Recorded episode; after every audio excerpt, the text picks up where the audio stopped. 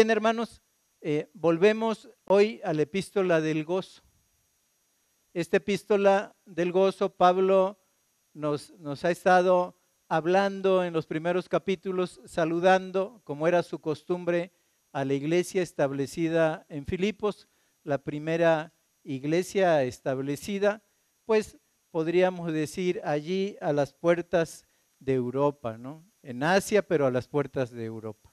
Bueno, él ha estado saludando a la iglesia, pero ha traído un tema entretejido en medio de todo lo que nos está diciendo, aunque es la epístola del gozo, está como perfilándonos en un asunto que tiene que tratar con dos hermanas, que son Evodia y Sintique.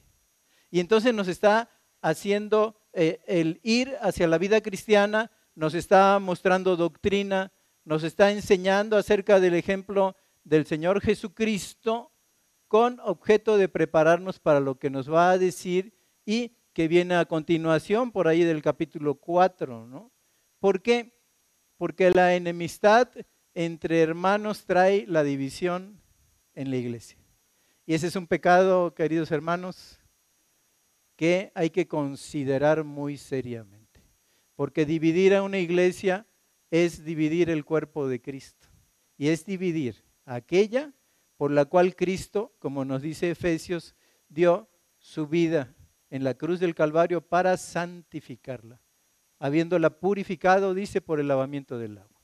Entonces Pablo está viendo ese peligro de que dos eh, mujeres que no se han puesto de acuerdo, que traen una contienda, pueden llevar el riesgo, si no se ponen de acuerdo, si no como los invitó en, en las las predicaciones pasadas que sean de un mismo sentir. Si no se ponen de acuerdo, puede darse lugar a una división en la iglesia de Filipos. Y esto era algo que tocaba profundamente las fibras del corazón de Pablo.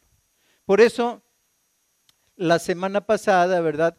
Eh, el pastor Ricardo nos dijo una, una parte muy, muy importante, muy bonita del Evangelio, y estaba invitando el apóstol Pablo y nos decía, haya pues en vosotros este sentir que hubo en Cristo Jesús, el cual, siendo en forma de Dios, no estimó el ser igual a Dios como cosa a que aferrarse, sino que se despojó a sí mismo, tomando forma de siervo y estando en la condición de hombre, se humilló a sí mismo, haciéndose obediente hasta la muerte y muerte de cruz, por lo cual dice Pablo, Dios lo exaltó hasta lo sumo y le dio un nombre que es sobre todo nombre para que en el nombre de Jesús se doble toda rodilla de los que están en los cielos, en la tierra y debajo de la tierra, y toda lengua confiese que Jesús es el Señor para gloria de Dios Padre. Con estas notas altas termina eh, la vez pasada la participación de mi consiervo Ricardo Villanueva y en ese sentido es que vamos a dar lugar a la introducción de esta lección. Es decir, ante tal exhortación, ¿no? nos va a decir Pablo lo siguiente. Así es que vamos a ir a la escritura, por favor. Vamos a leer la escritura. Les ruego abran sus Biblias de manera alternada. Y nuestra porción de hoy está en la epístola del apóstol Pablo a los Filipenses, capítulo 2, versículos 12 al 18. Filipenses 2, 12 al 18. Dice así la palabra de Dios. Yo comienzo leyendo el 12, ustedes el 13, y nos vamos alternadamente hasta terminar todos juntos leyendo el 18. Dice eh, como título, ya saben que los títulos fueron puestos después, pero dice luminares en el mundo. Por tanto, amados míos, como siempre habéis obedecido, no como en mi presencia solamente, sino mucho más ahora en mi ausencia, ocupaos en vuestra salvación con temor y temblor.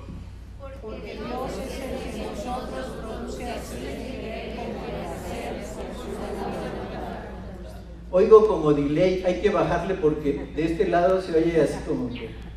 Ok, los ingenieros tienen la culpa, ustedes están leyendo muy bien. Hacer todo sin murmuraciones y contiendas. Para que seáis y sencillos, hijos de Dios sin.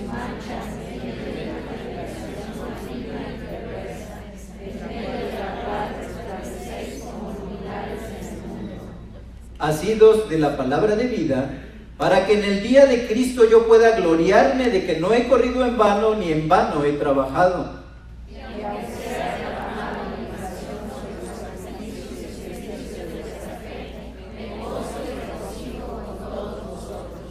Y asimismo, gozaos y regocijaos también vosotros conmigo. Son todos juntos, así es que la repetimos para que se oiga. Dice, y asimismo, gozaos y regocijaos también vosotros conmigo. Padre, en esta hora te queremos dar gracias, Señor. Mira cómo termina esta exhortación que viene en tu palabra. Y asimismo, gozaos y regocijaos también vosotros conmigo. Y estamos de gozo porque viene tu palabra para ser escuchada. Y recordamos lo que dice el salmista, en mi corazón he guardado tus dichos para no pecar contra ti. Qué bueno es escuchar la palabra porque de esta manera adquirimos un seguro para que no pequemos, Señor, contra ti. Padre, que esta eh, escritura que hoy vamos a escuchar, el Espíritu Santo la haga a través de tu siervo una palabra amable, una palabra entendible, que pueda así fijarse en la mente, estar escrita en nuestras libretas, pero sobre todo estar escritas con la tinta sangre de Cristo, que es el autor y consumador de la fe, estar escrita en nuestros corazones. Señor, enséñanos y que se haga tu santa voluntad en nosotros y que nosotros nos regocijemos en tu palabra como quien reparte despojos, dice la Escritura. Señor, bendecimos tu nombre, guíanos y enséñanos y que pongamos en práctica y en obra, Señor, todo lo que escuchemos hoy te lo pido en el nombre de Jesús. Amén. Bien, pues les decía yo que precisamente cuando, cuando termina con estas notas altas la semana pasada el epístola, haya pues en vosotros este mismo sentir que hubo en Cristo Jesús, nosotros nos damos cuenta que cuando yo veo, cuando tú ves el ejemplo de Jesucristo, la siguiente pregunta que nos hacemos, ¿qué clase de actitud exhibía él? Bueno, dio su vida por nosotros. No estimó el ser igual a Dios como cosa a que aferrarse, sino que tomó forma de siervo y hecho semejante a los hombres, se humilló a sí mismo. En ese sentido, Él dio su vida por nosotros. Por lo cual habiéndose él despojado, Dios lo exaltó hasta lo sumo y le dio un nombre que es sobre todo nombre, para que en el nombre de Jesús se doble toda rodilla de los que están en los cielos, en la tierra y debajo de la tierra, y toda lengua confiese que Jesús es el Señor para gloria de Dios Padre. Entonces, ante este ejemplo, ante esta actitud que, exhibía él, uno puede decir qué caracterizaba la conducta de Jesús delante de los demás. Bueno, lo oímos en la mañana en la cena, el príncipe de paz. Yo he venido, ¿verdad? Para que en mí, dijo él, a la mujer samaritana, ¿verdad? Le dijo, para que el que en mí cree de su interior corran ríos de agua viva. Él nos ha dado una fe viva y caracterizaba su conducta delante de los demás lo que había dicho el profeta Isaías. Los ciegos veían, los cojos caminaban y a los presos les había sido decretado libertad de la prisión del pecado. Esa conducta exhibía. Él vino para edificarnos con su conducta y nos dejó sus pisadas para que nosotros pudiéramos seguir esas pisadas. Tenemos entonces, queridos hermanos, que considerar que si el ejemplo de Jesús nos enseña que si estamos dispuestos a morir por otros, no vamos a desear pelear con ellos. Así como Jesús hizo. Si él estaba dispuesto, no estaba dispuesto a pelear. Entonces, en ese sentido, si consideramos su ejemplo, nosotros también, si amamos a los hermanos, si estamos dispuestos, como hizo Jesús, a dar su vida por ellos, no vamos a estar dispuestos a pelear con ellos. No vamos a estar dispuestos. Y eso va a traer a veces dolor, el no querer estar dispuesto. Y eso va a traer a tu conciencia una lucha en la cual tienes que decidir comportarte tal y como el Señor lo hizo delante de sus enemigos. Porque como oveja fue delante de sus trasquiladores enmudeció y no abrió su boca. Entonces Pablo está poniendo pues el dedo en la llaga y decir, bueno, si tenemos el ejemplo de Jesús y él murió para darnos vida, y si tú dices, ¿verdad?, que tú amas a tu hermano, ¿cómo puedes tú, nos podría preguntar, decir que amas a tu que no amas a tu hermano al cual has visto, ¿verdad? Y que sí amas a Dios al cual no has visto. Hay algo allí en esa ecuación que falla cuando nosotros decidimos no perdonar y alargar la pelea de manera tal que inclusive llegue el momento en que se cree una división en la iglesia que Cristo ha comprado por su sangre. Y luego entonces nos introduce a lo siguiente, ¿no? Vemos el ejemplo de Cristo y el verso 12 de Filipenses capítulo 2 dice, por tanto. Ya vimos esto, entonces, por tanto. Por tanto. Por tanto, amados míos, como siempre habéis obedecido y hemos hablado, no como en mi presencia solamente, sino mucho más ahora en mi ausencia. Que a veces es fácil el comportamiento de los hijos cuando están siendo vistos por los padres. Que a veces es fácil el comportamiento del esposo cuando está siendo visto por la esposa.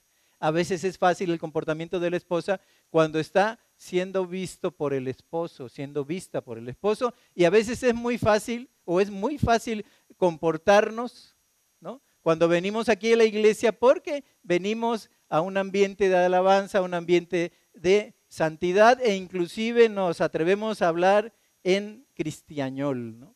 Hermano, Dios te bendiga, Señor sea contigo, que tengas buen camino, que tu semana sea de paz. Eso es relativamente fácil.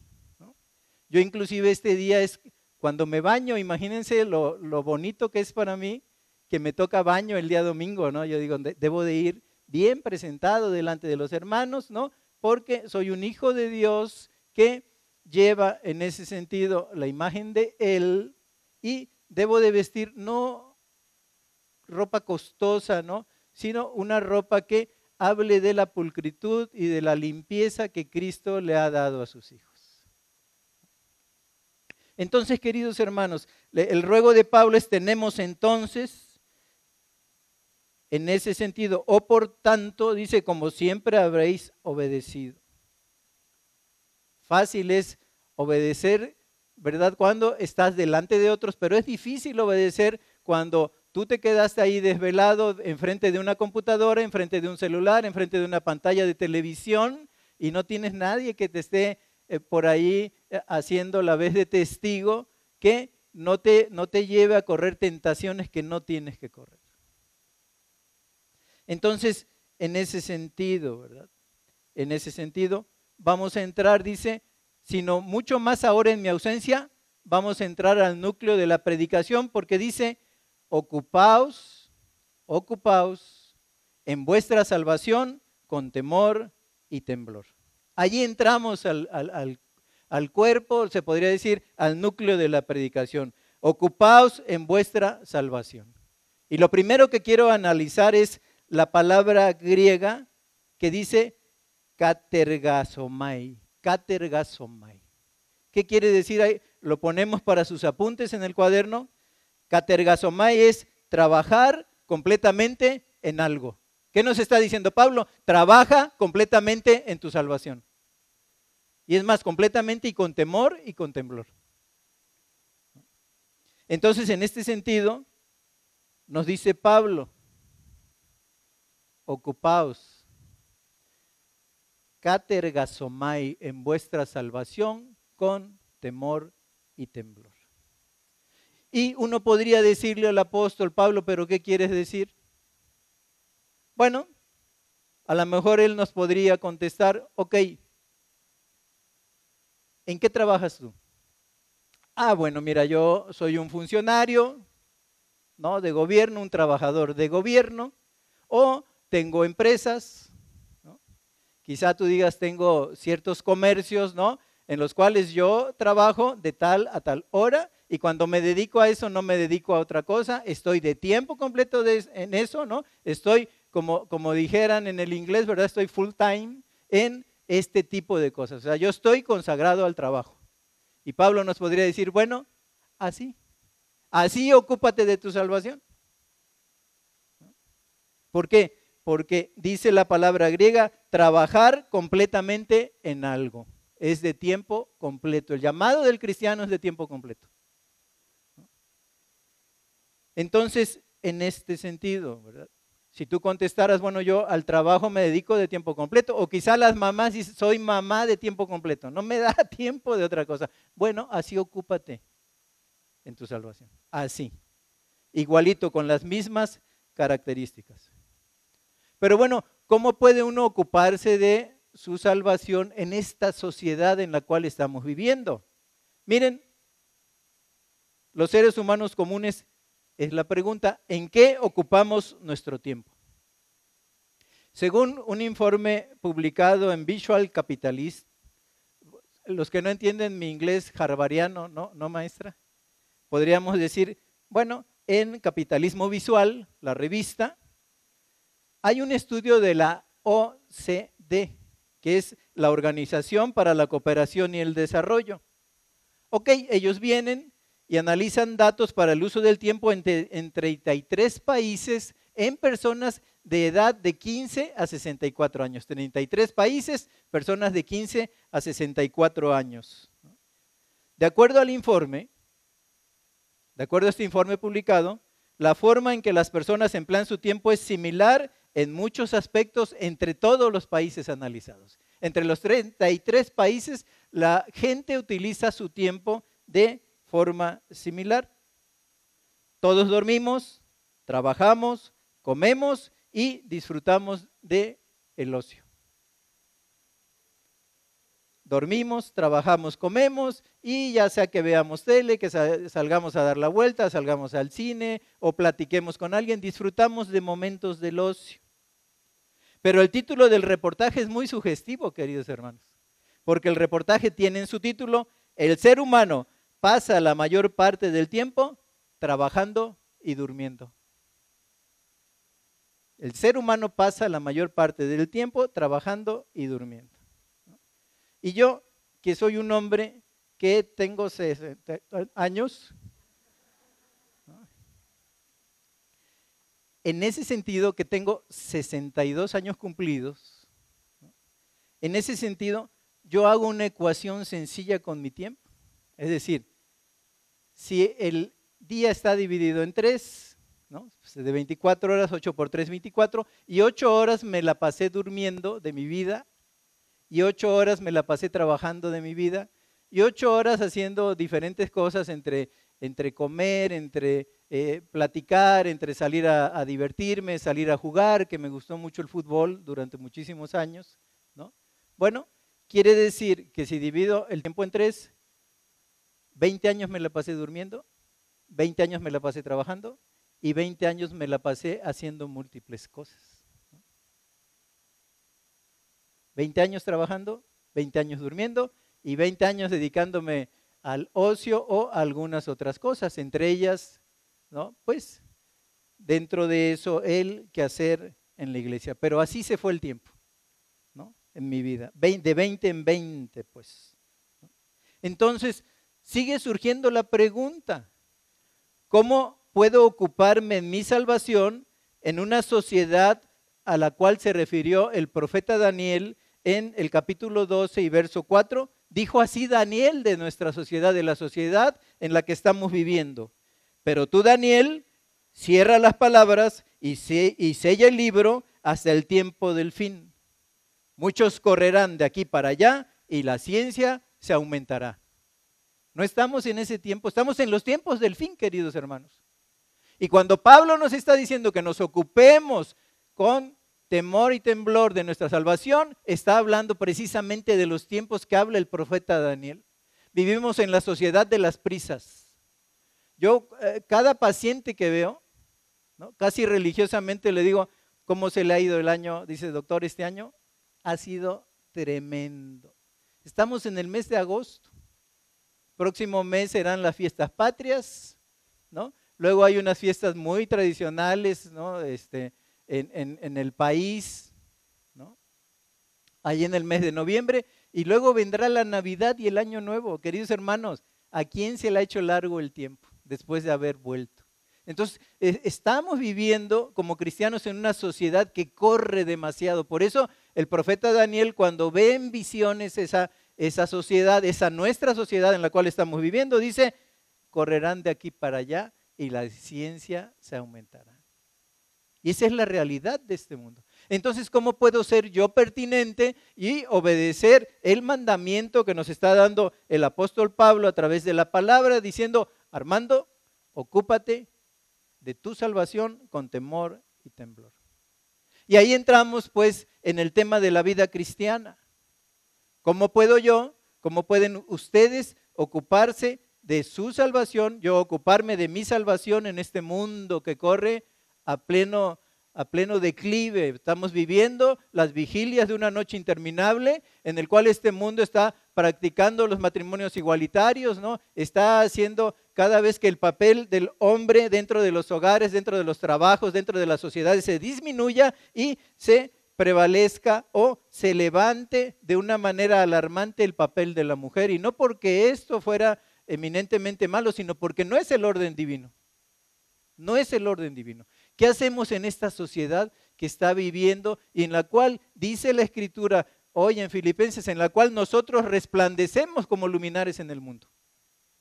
¿Qué tengo que hacer yo para ser pertinente con el llamamiento que Cristo me ha dado de salvación? ¿Qué tengo que hacer yo para, para ser en ese sentido un hombre que viva, una mujer, ustedes que vivan delante de Dios y que puedan decir, como el apóstol Pablo dijo al final, he peleado la buena batalla. He guardado la fe. ¿Qué podemos hacer nosotros en este llamado santo que nos está haciendo Pablo? Ahora, quiero aclarar, por cuestiones de tiempo no me va a ser posible extenderme tanto en el tema, pero quiero avanzar con la idea. Quiero avanzar con esta idea y con la orden que da Pablo. Lo primero que debo de hacer para ocuparme de mi salvación es tener lo que se conoce una vida cristocéntrica. Y eso lo vemos en Hebreos capítulo 12, versículo 1 y versículo 2, Hebreos 12, 1 y 2. Y dice la escritura, por tanto, nosotros también, teniendo en derredor nuestro tan grande nube de testigos, Despojémonos de todo peso y del pecado que nos asedia y corramos con paciencia la carrera que tenemos por delante. Y ahí está, puestos los ojos en Jesús, el autor y consumador de la fe, el cual por el gozo puesto delante de él sufrió la cruz, menospreciando el oprobio, y se sentó a la diestra del trono de Dios. Lo primero que tengo que hacer es poner los ojos en Jesús.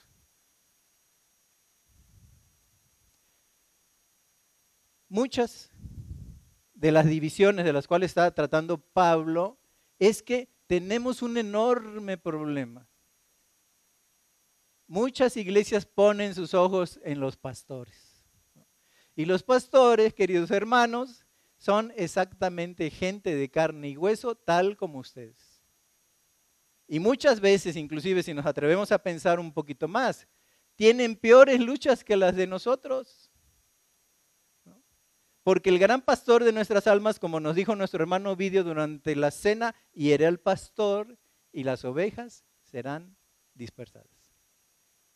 Entonces, el remedio para esto es lo que nos está diciendo Hebreos 12.2, puestos los ojos en Jesús, el autor y consumador de la fe. Entonces, la primera cosa que yo tengo que hacer es puestos, poner los ojos en Jesús.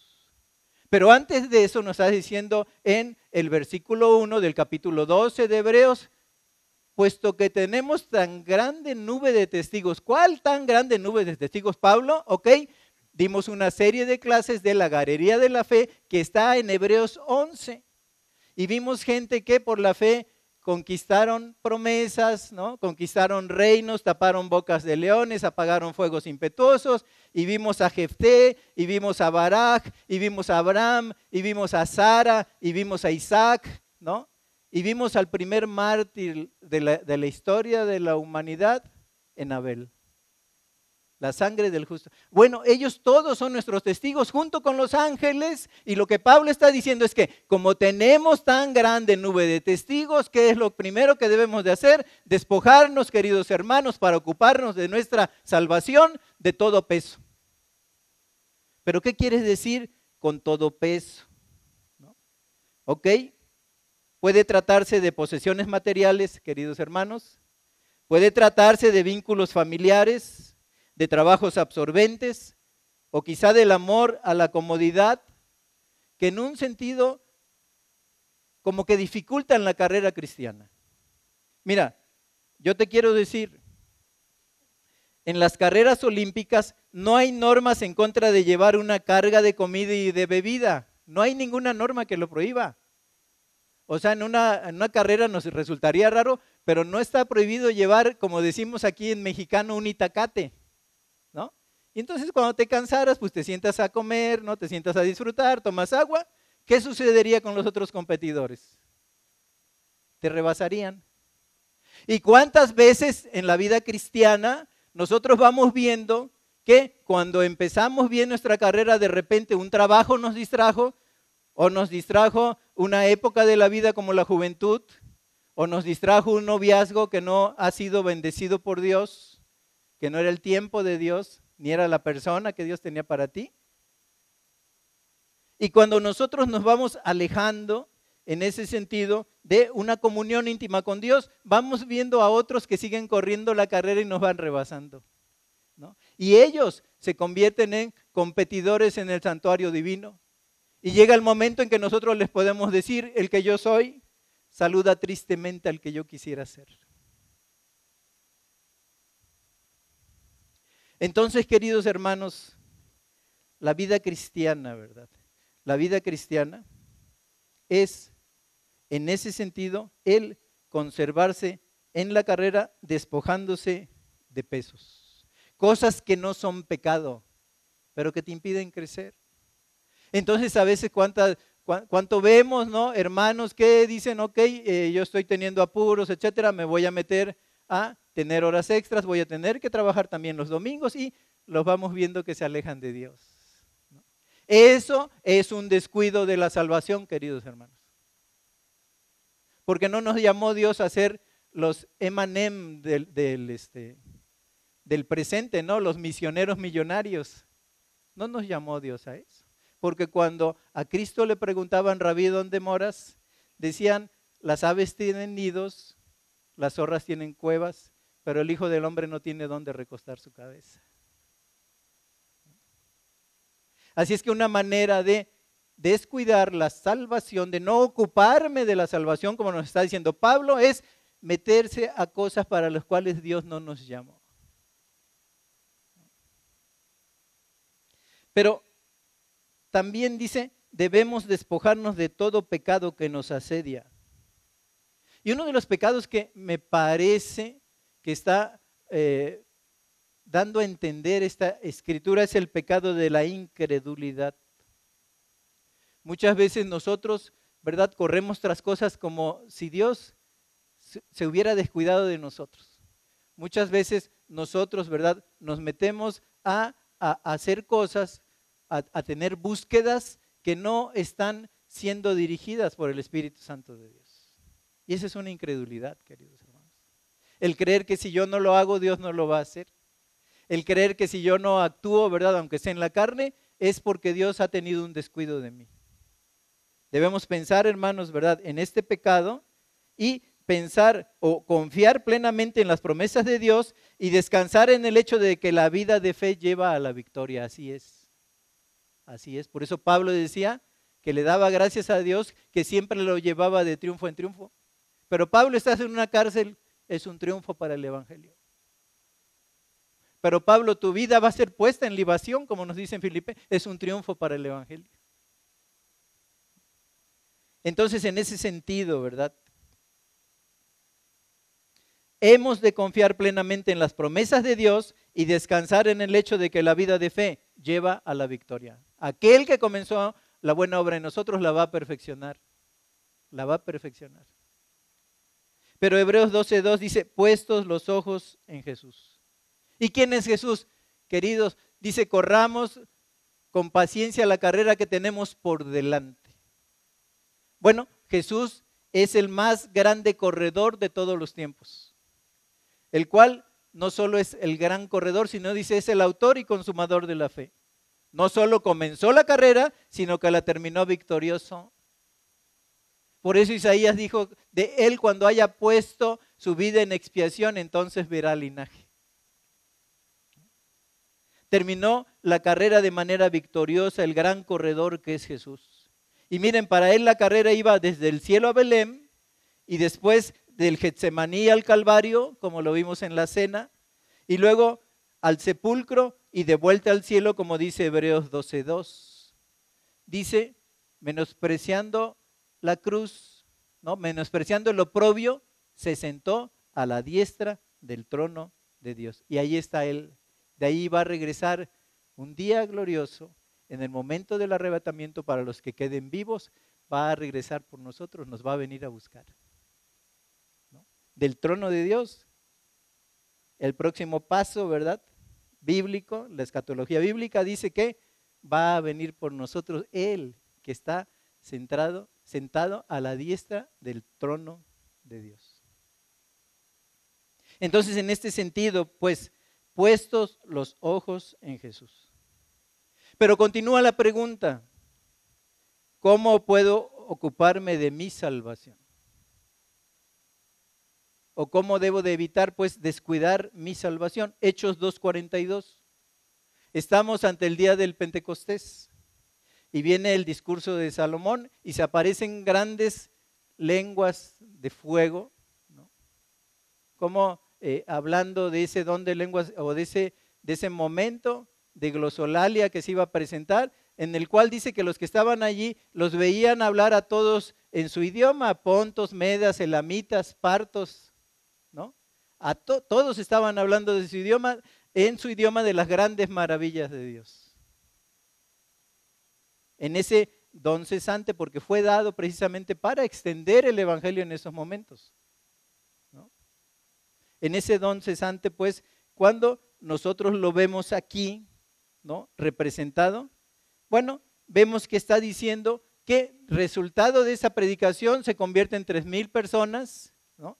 Y inicia lo que se conoce como la iglesia primitiva, los primeros trabajos de la iglesia. Y Hechos 2.42 dice, y perseveraban en la doctrina de los apóstoles, en la comunión unos con otros, en el partimiento del pan y en las oraciones. ¿Qué me lleva a concluir de todo esto? Ok, me ocupo en mi salvación al perseverar. Y aquí tenemos otra palabra para sus libretas, ¿no? Proscartereo. Proscartereo. Proscartereo. ¿Qué quiere decir? Adherirse estrechamente a o asistir puntualmente a todos los ejercicios que se realizan. ¿No? Proscartereo. Adherirse estrechamente a o asistir puntualmente a todos los ejercicios. Entonces, me ocupo en mi salvación al perseverar o sea, al asistir puntualmente a todos mis ejercicios de la doctrina de los apóstoles. Eso dice Hechos 2.42. Perseveraban en la doctrina de los apóstoles. ¿Qué significa? Significa la enseñanza inspirada por los apóstoles, por el Espíritu Santo en los apóstoles, enseñada por los apóstoles y dadas primero en forma oral y ahora conservadas en el Nuevo Testamento que nosotros tenemos. Tenemos que perseverar en esas doctrinas si queremos ocuparnos de nuestra salvación.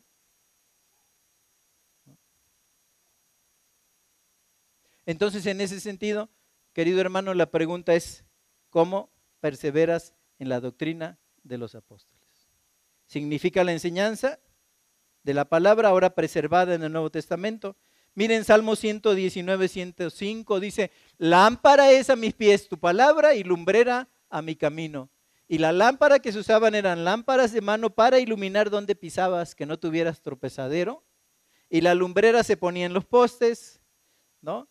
Se, se, iluminaba quizá con queroseno, pero la historia antigua decía que cuando los cristianos primitivos eran sacrificados en el Coliseo romano, eran quemados y los ponían en los postes para que iluminaran las viejas calles de Roma. Lámpara es a mis pies para el camino corto, para que no te salgas de ese camino, y lumbrera a mi, a mi camino, lámpara es a mis pies tu palabra y lumbrera a mi camino, porque ese es el camino que lleva a la eternidad, de lo cual nos habló el hermano en la cena. Alzaos, oh vosotros, puertas eternas, y entrará el Rey de Gloria. ¿Quién es este Rey de Gloria? Él nos dejó sus pisadas para que vayamos a donde Él va, lo dijo en Juan 14. No se turbe vuestro corazón, creéis en Dios, creed también en mí. En la casa de mi padre dijo muchas moradas hay, si así no fuera yo os lo hubiera dicho. Voy pues a preparar lugar para vosotros y si me fuere y os preparare el lugar, vendré otra vez y os tomaré a mí mismo para que donde yo estoy, vosotros también estéis. No sabemos a dónde vas, le dijo el discípulo, ¿cómo pues podemos pues saber el camino? Y le dijo Juan 14, 6, yo soy el camino, la verdad y la vida, y nadie viene al Padre sino por mí.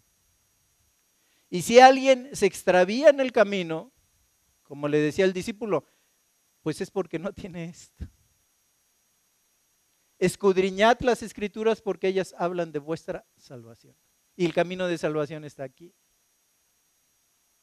Y para cuidar los pasos dice, ¿con qué limpiará el joven su camino? Con guardar tus mandamientos.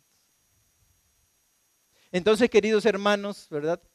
Debemos de escudriñar la escritura. Salmo 119, 105, lámpara es a mis pies tu palabra. Ocupar en la, ocuparse en la doctrina de los apóstoles. Salmo 119, 162. Me regocijo en tu palabra como el que haya muchos despojos. ¿Y saben por qué habla de esto? Porque lo mejor de la guerra, después de batallar, después de sufrir las penalidades, un soldado, en lo que más se regocijaba era en el botín de guerra. Por eso dice, Señor, yo me regocijé en tu palabra como quien reparte despojos. A veces sentimos que la lectura de la palabra, la lectura de la Biblia es como que un, quehacer piadoso, pero que tiene un alto grado de obligación. Ok, estamos obligados a ello, pero no tenemos por qué no disfrutar la lectura de la palabra. Es lo que nos dice el salmista, yo me gocé en tu palabra. La palabra es para gozarse, porque allí vas a encontrar tierras de promesa, vas a encontrar ayuda en los valles cuando llegue el tiempo de la sombra de muerte, y tú vas a encontrar inspiración para caminar por el camino de santidad. Entonces debemos de leer la palabra con gozo. Debemos de perseverar en la doctrina de los apóstoles con gozo.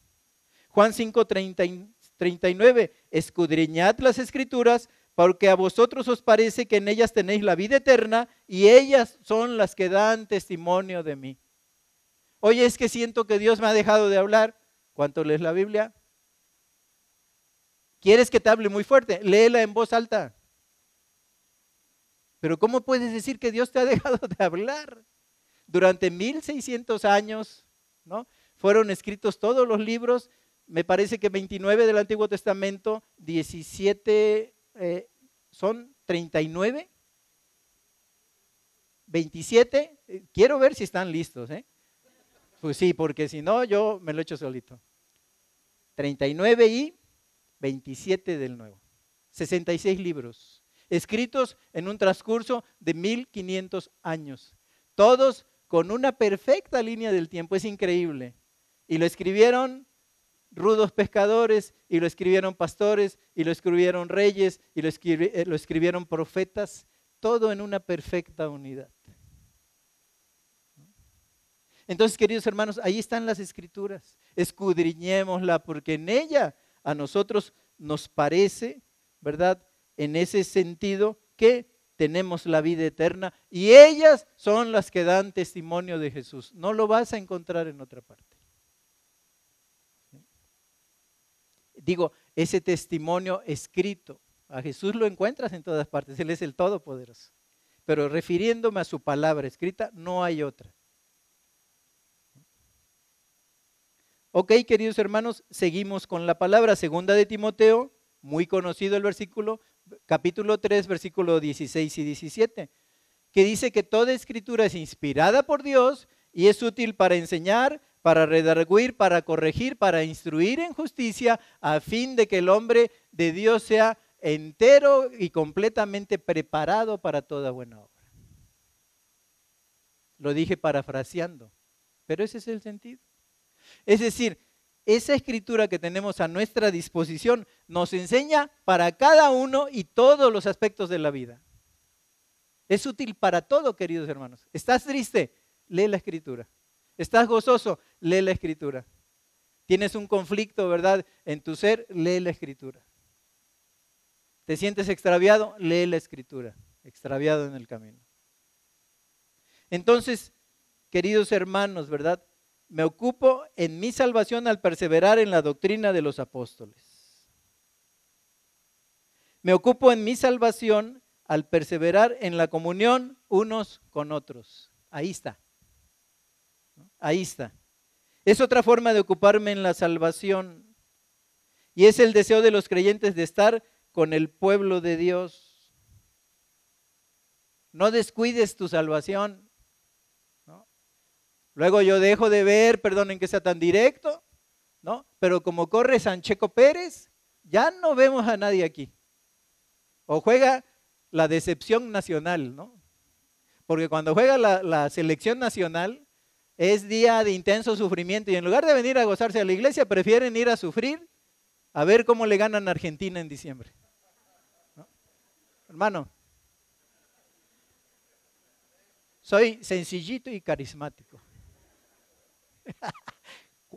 un, alguien profetizó, ¿no? Que cuatro goles a uno, creo.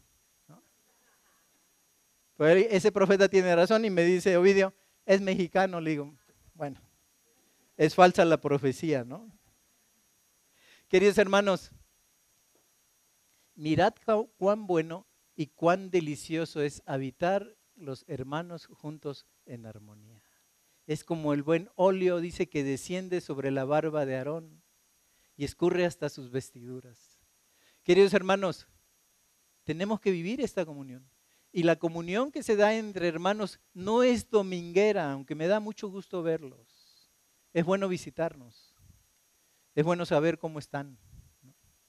Es bueno eh, brindar un consejo, brindar una compañía, brindar una ayuda en el tiempo en que llega también a nuestras vidas la angustia. Queridos hermanos, cuidemos nuestra salvación en la comunión unos con otros. Pero luego dice también que perseveraban en el partimiento del pan. Aquí habla de lo que hicimos hace unos minutos. ¿no? Habla de la cena del Señor, una de las dos ordenanzas que dio el Señor. Primero el bautismo, segundo la cena del Señor. Vengan a la cena del Señor. Son momentos de santidad que el Señor Jesucristo mismo dijo, ¿cuánto he deseado comer con ustedes esta cena? ¿Cuánto he deseado tomar con ustedes esta copa? Y les digo que no la beberé más hasta que la beba nueva en el reino de mi Padre. Querido hermano, a veces se piensa como que es una actividad más de la iglesia, pero la verdad el que preside aquí, si consideramos que él dijo que donde estén dos o tres reunidos en su nombre es el mismo Señor Jesucristo. Y cada vez, como en el aposento alto que dice cuánto he deseado, él desea que estemos aquí cada domingo y que no faltemos a ninguna de ellas cada domingo que hay cena del Señor. No es cosa menor, queridos hermanos. Es una ordenanza es una ordenanza. Entonces, seguimos escudriñando la escritura. Para terminar, otra manera de ocuparme de mi salvación es, quinto lugar, perseverar en la oración. ¿Cuánto lo hacemos? Es decir, tú te puedes dar cuenta que estás descuidando tu salvación, yo me, eh, o yo me puedo dar cuenta cuando estoy descuidando mi salvación cuando ya no oras para decidir, cuando ya no oras para comprar, cuando ya no oras para invertir y aun cuando llega la hora de comer les dices a los otros, pueden ser los hijos, ¿no? Puede ser la mujer o puede ser el esposo, ora tú. Ya no, ya no queremos luego orar ni siquiera por los, por los sagrados alimentos que así decimos en México, ¿no? Que el Señor nos provee a través de su mano poderosa. Ya no oramos ni para comer. Y cuando ya no queremos orar, perdemos esa fluida comunión con el cielo. ¿Por qué? Es como cuando las flores se abren ante el rocío de la noche para gozar de ese rocío, ¿verdad? Que le lleva vida y la vigoriza. Esa es la oración. Miren Juan 15, 7. Si permanecéis en mí y mis palabras permanecen en vosotros, pedid todo lo que queréis y os será hecho. Una enorme promesa. Si es de acuerdo a la voluntad de Dios, Dios te está diciendo, pídeme lo que quieras, si es de acuerdo a mi voluntad, y yo lo voy a hacer.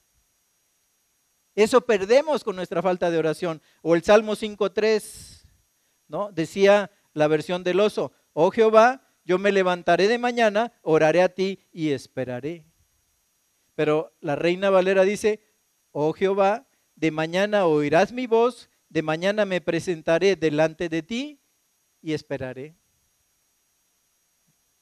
Hay muchos que llega a suceder, ¿verdad? Que ya ni siquiera para dormir en la noche. Pero cuando se les pregunta, eh, a ver, ¿Tú cuando oras? Bueno, nada más en la noche que ya tengo tiempo. Ah, ok, oras para pedirle a Dios poner en práctica lo que Él te envíe cuando estés dormido. Acuérdense el ejemplo de Jesús, dice que Jesús se levantaba muy temprano a orar. ¿Cómo estaba su ministerio? Saturado de actividad. Pero Él no quería perder, siendo Dios, ese Dios que se despojó de sí mismo, ¿no? No quería perder de esa fresca comunión con el Padre. Y platicaba con él, Padre me ha acontecido, Padre guíame en este día. Romanos 8:26, que hemos de pedir como conviene, no lo sabemos, pero el Espíritu mismo intercede por nosotros con gemidos indecibles. Les decía todo ese arte, esa riqueza, cuando el alma se abre como las flores ante el rocío de la noche, se va perdiendo se va perdiendo. Y cuando yo no estoy hablando con Dios mi Padre, ¿verdad? Me voy encerrando en un descuido de mi salvación, manteniendo una distancia con el Creador. Ya no platico con Él. Ya no platico. Y a veces nos atrevemos a decir, yo creo que Dios se olvidó de mí. A ver, y aquí yo estoy con vosotros todos los días. ¿Quién es el que se está olvidando de Él? Pero Él no te va a venir a forzar, ¿no? No va a enviar un ángel, ¿verdad? Para que te abra los ojos y es momento de orar. A ver, te voy a hincar para que empieces a orar. En ese sentido, pues, queridos hermanos, ¿verdad? Dejamos de orar, descuidamos nuestra salvación y el incienso de una vida santa y de oración ya no se quema en el lugar santísimo porque tenemos libertad para entrar en el lugar. Ahí es donde hacemos nuestras oraciones, queridos hermanos. ¿Saben lo que le costaba a veces al sumo sacerdote el entrar al lugar santísimo? La vida. Por eso le amarraban campanitas, ¿no? Porque si se dejaba de oír el, el ruido de esas campanitas, ¿no? Entonces le ataban un cordel y era arrastrado hacia afuera el cuerpo muerto para que no fuera en un momento dado una contaminación del lugar santísimo. Bueno, nosotros como pecadores tenemos libertad en oración de entrar al mismo lugar santísimo. Y se hacía una vez al año, ¿eh? nosotros diariamente podemos entrar. Entonces, queridos hermanos, miren el cuadro que el Espíritu Santo nos ha mostrado en esta tarde. Nos ocupamos de nuestra salvación cuando tenemos vidas cristocéntricas, puestos los ojos en Jesús. Nos ocupamos de nuestra salvación perseverando en la doctrina de los apóstoles. En mi corazón he guardado tus dichos para no pecar contra ti. Nos ocupamos de nuestra salvación en la comunión unos con otros. Hebreos 10:25, no dejando de congregarnos como algunos tenemos por costumbre, o como algunos tienen por costumbre. Y tanto más, queridos hermanos, cuando vemos que el día del regreso del Señor se acerca. Si es un domingo, digo, a lo mejor va a tener que ir por muchos a otros lugares donde no deberían de estar los domingos. Cuarto lugar, nos ocupamos de nuestra salvación en el partimiento del pan, porque todas las veces que comemos este pan, este, el de hace rato, y bebemos de esta copa, la muerte del Señor anunciamos hasta que Él venga. Y por último, nos ocupamos de nuestra salvación cuando oramos. Estad siempre gozosos, orad sin cesar, dad gracias en todo, porque esta es la voluntad de Dios para nosotros. ¿Qué le parece?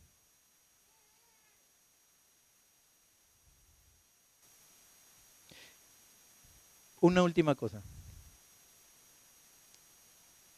Nos ha estado diciendo el apóstol que nos ocupemos de nuestra salvación.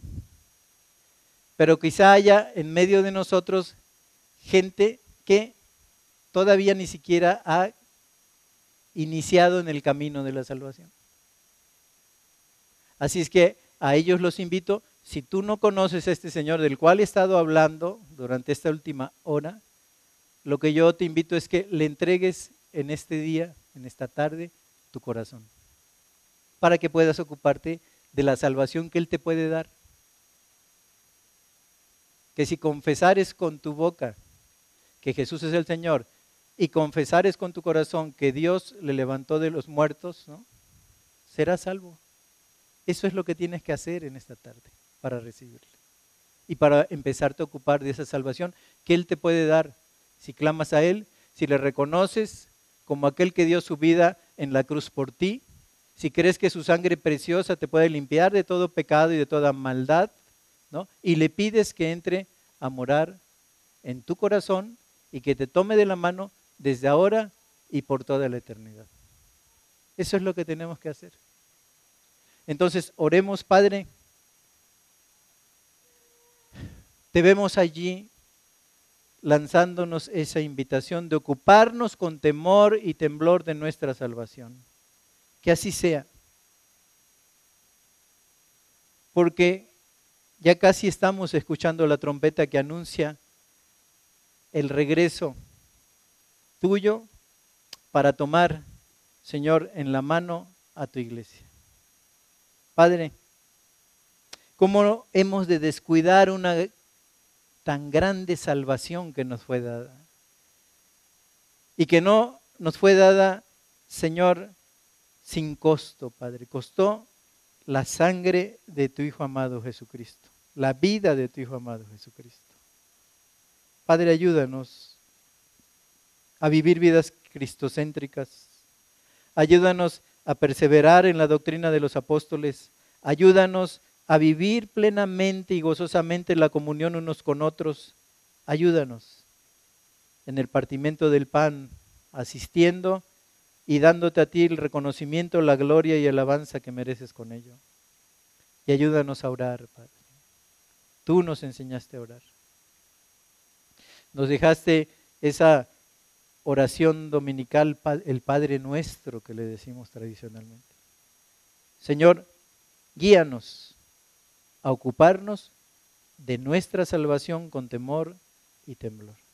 Y Padre, si hay aquí alguien que no ha comenzado en ese camino, Padre, pues confesamos, ¿verdad?, que tú eres el Cristo, el Hijo de Dios, que diste tu vida para morir por nosotros y pagar todos nuestros pecados. Y quiera que quien escucha esto te acepte en su corazón, haga un pacto contigo y tú lo tomes de la mano para conducirlo por el camino de la vida y de la eternidad para siempre. Bendecimos tu nombre. Gracias por tu palabra y al salir de este lugar, llévanos con tu bendición porque te lo estamos pidiendo, Padre, en el nombre precioso de nuestro Señor Jesucristo. Amén. Ok, la, el lugar de la celebración dice prolongación Sebastián Bach número 13, portón gris grande enfrente del Parque del Guarache.